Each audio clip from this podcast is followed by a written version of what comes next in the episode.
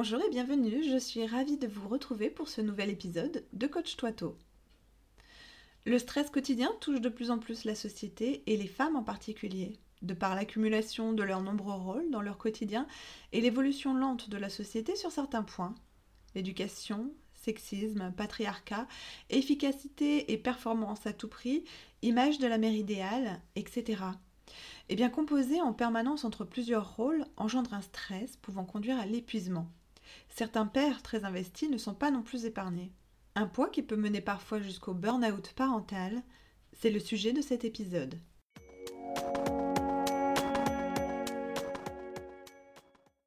Je suis Hélène Vandewaal, psychopraticien et coach de vie certifié. Vous commencez à connaître ce podcast, développement personnel, travail sur soi sur un format court. J'y propose des outils, des clés pour mettre en place et en pratique, simplement et rapidement, des débuts de réflexion et quelques changements d'habitude et d'état d'esprit. Retrouvez-moi sur le site internet pour toutes les informations de séances en cabinet ou à distance. www.hv le du milieu. Vous y trouverez également un bouton pour accéder à la prise de rendez-vous afin de réserver donc votre premier rendez-vous téléphonique gratuit. Abonnez-vous à la page Facebook hélènevandewall.coach afin d'être tenu au courant de la diffusion du prochain épisode et de mon actualité. Le terme de burn-out n'est plus uniquement réservé au domaine professionnel depuis les années 80. Le burn-out parental existe bel et bien, mais n'est pas une maladie psychiatrique reconnue par le corps médical, rendant ainsi son diagnostic aléatoire et son traitement souvent inadapté ou tardif. La pandémie de Covid-19 a eu et a toujours un, impact énorme sur la situation familiale et la santé mentale. Les reconfinements à répétition et changements de rythme ont été éprouvants. Limitation des libertés, vie quasi à huis clos, fermeture des écoles, une adaptation permanente nécessaire et une réorganisation presque militaire parfois pour réussir à tout gérer. Les femmes sont particulièrement touchées de par l'accumulation de leurs différents rôles femmes actives, mère, épouse, l'entretien du foyer, le soutien pour les autres, etc. Cette image archaïque de la femme, mère au foyer, dont le devoir est avant tout de prendre soin de sa famille, persiste encore. Et oui, ce qui procure une grande pression et de la culpabilité aux femmes qui travaillent. Cela dit, rien à redire aux femmes qui préfèrent prendre soin de leur foyer, et c'est tout à leur honneur. L'image du sacrifice est également bien ancrée. Il est bien là celui-là. Hein. Sacrifice de carrière, sacrifice pour ses enfants, sacrifice de son temps. Ça vous parle, mesdames? L'éducation traditionnelle des filles joue encore un rôle important quant à la perception de ce que doit être et faire une femme. D'autre part, les inégalités persistantes hommes-femmes entraînent une pression à la performance. La femme doit prouver qu'elle est capable, qu'elle est compétente, mais aussi disponible, flexible et endurante. Parfois pour, eh bien, dans certains milieux toujours, ne pas avoir de reconnaissance ou subir les critiques de ses propres pairs ou du sexe opposé. Le stress de ne pas être à la hauteur, de gérer mille et une choses, de ne pas craquer, de devoir prendre sur soi et tenir le coup est, omniprésent. Pour vous aider sur cette thématique, d'ailleurs, eh bien, je vous renvoie euh, à l'épisode 30 de ce podcast sur le syndrome de l'imposteur, mais également les épisodes 14 et 15 pour vous organiser productive, ainsi que l'épisode 31 pour lâcher prise sur certains points. Alors il y a aussi un côté tabou pour la mère active qui n'ose se plaindre de son rôle de mère, de l'accumulation des tâches, de sa fatigue. Dire qu'elle ne sait pas au plus, que ça ne va pas, qu'elle n'est pas épanouie, qu'elle n'en peut plus, est extrêmement difficile et toujours plutôt mal vu, entraînant un sentiment de honte et de culpabilité. Ces non-dits sont en partie dus notamment à cette pression de perfection, d'égalité avec les hommes, mais aussi et toujours à l'image que la société renvoie de la mère parfaite très tôt dans l'éducation d'une jeune fille. Il est difficile pour une mère de faire le deuil de la mère idéale et d'avouer ne pas s'en sortir, ne pas se sentir épanouie dans sa maternité. Le burn-out parental est très souvent lié à un perfectionnisme qui génère des frustrations et un besoin absolu d'atteindre un idéal familial fantasmé. L'accumulation des rôles entraîne bien évidemment une fatigue et de l'anxiété, en jonglant entre différentes tâches, différentes responsabilités. Il faut être sûr de ne rien oublier, que chaque obligation est remplie, qu'aucun rendez-vous, coup de fil, achat, etc. n'est oublié, de pourvoir aux besoins de chacun. La charge mentale peut être intense et le stress mal vécu, pouvant conduire au surmenage entraînant de nombreux symptômes. Ces mots accumulés par les mères majoritairement mais aussi par certains pères, comme je le disais, très investis, sont similaires à un burn-out professionnel, mais dans le domaine de la vie familiale, et la parentalité.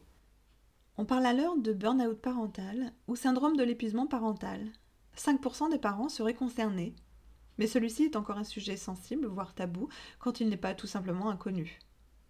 Le burn-out parental se caractérise par trois axes. L'épuisement physique et émotionnel, la distanciation affective et la perte d'efficacité et d'épanouissement parental, associé à un profond sentiment de solitude et d'incompréhension, et accompagné de honte, culpabilité, frustration, menant à une distanciation affective, donc perte de plaisir et un fonctionnement en mode automatique. Le parent va se désinvestir progressivement de la relation parent-enfant.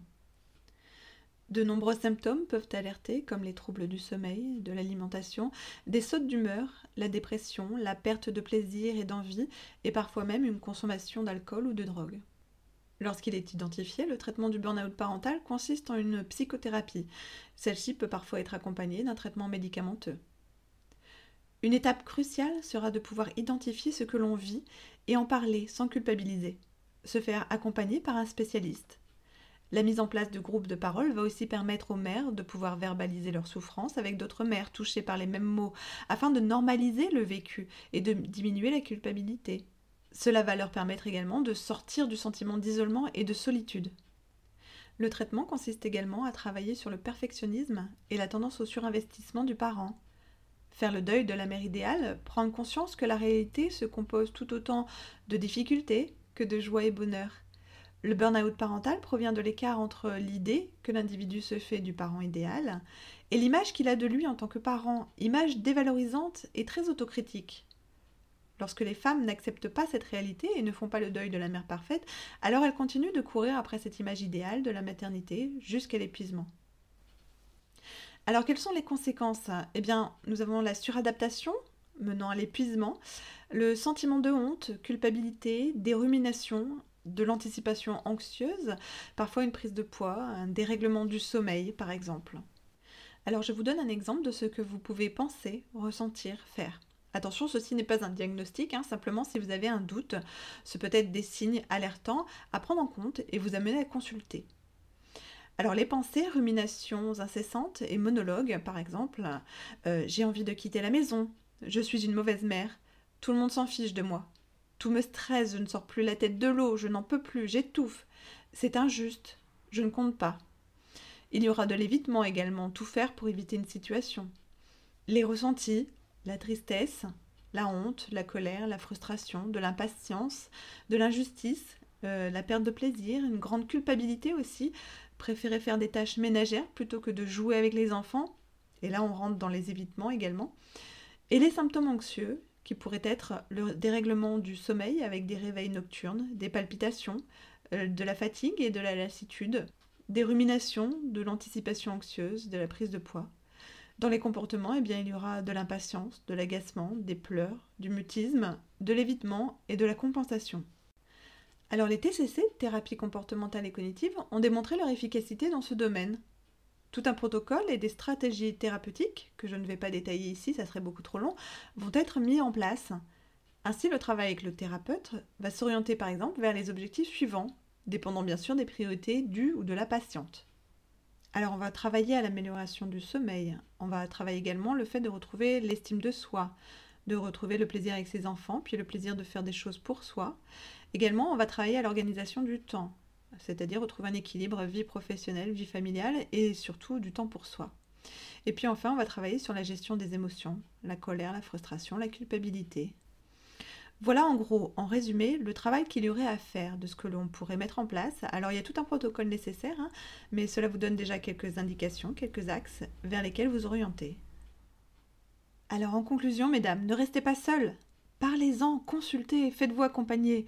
Vous avez été forte jusque-là, vous méritez de prendre soin de vous également. Vous et vos besoins êtes légitimes, hein. je vous rappelle l'épisode 30 sur le syndrome de l'imposteur. Pensez plaisir et légèreté. Échangez des rires à nouveau. Même 5 minutes suffisent et sans besoin de culpabiliser parce que à ce moment précis, vous n'êtes pas en capacité de donner plus. Il faut en premier lieu vous donner à vous-même. Et comment prendre soin de votre entourage si vous-même n'êtes plus capable de récupérer? J'apporte toujours cette métaphore en consultation, celle du sauveteur en haute montagne. Pour sauver la cordée, le sauveteur doit sauver sa propre vie pour pouvoir sauver celle des gens qui dépendent de lui. il en est de même pour vous. Je vous laisse sur cette réflexion et si cet épisode vous parle, résonne en vous, eh bien je vous suggère encore une fois hein, fortement, ne serait-ce que d'en parler à votre médecin traitant dans un premier temps, puis vous tournez vers un spécialiste formé en TCC. Je me tiens à votre écoute si vous pensez que vous avez besoin d'être accompagné pour enfin passer à l'action et que vous vous sentez prêt à vous investir et travailler à votre épanouissement, votre mieux-être. Alors je peux être à vos côtés, c'est mon métier. Et je suis formée en TCC. Contactez-moi via le site internet. Voici ce qui termine cet épisode. J'espère qu'il vous a plu et apporté des points intéressants sur lesquels réfléchir. N'oubliez pas de liker, noter, étoiler avec de super notes hein, pour m'encourager. Cela me ferait grand plaisir. N'hésitez pas à partager également le podcast à votre entourage si vous pensez que cela peut leur apporter de l'aide. Merci à vous. D'autres épisodes du podcast sur le site internet, je vous le redonne, www.hv, mes initiales, le du milieu coach de vie en un seul mot.fr, à la page podcast. Donc ces épisodes pourront, j'en suis certaine, vous aider à gérer votre stress et charge mentale et ainsi à lâcher prise. Je vous dis à très bientôt avec le prochain épisode. Prenez grand soin de vous.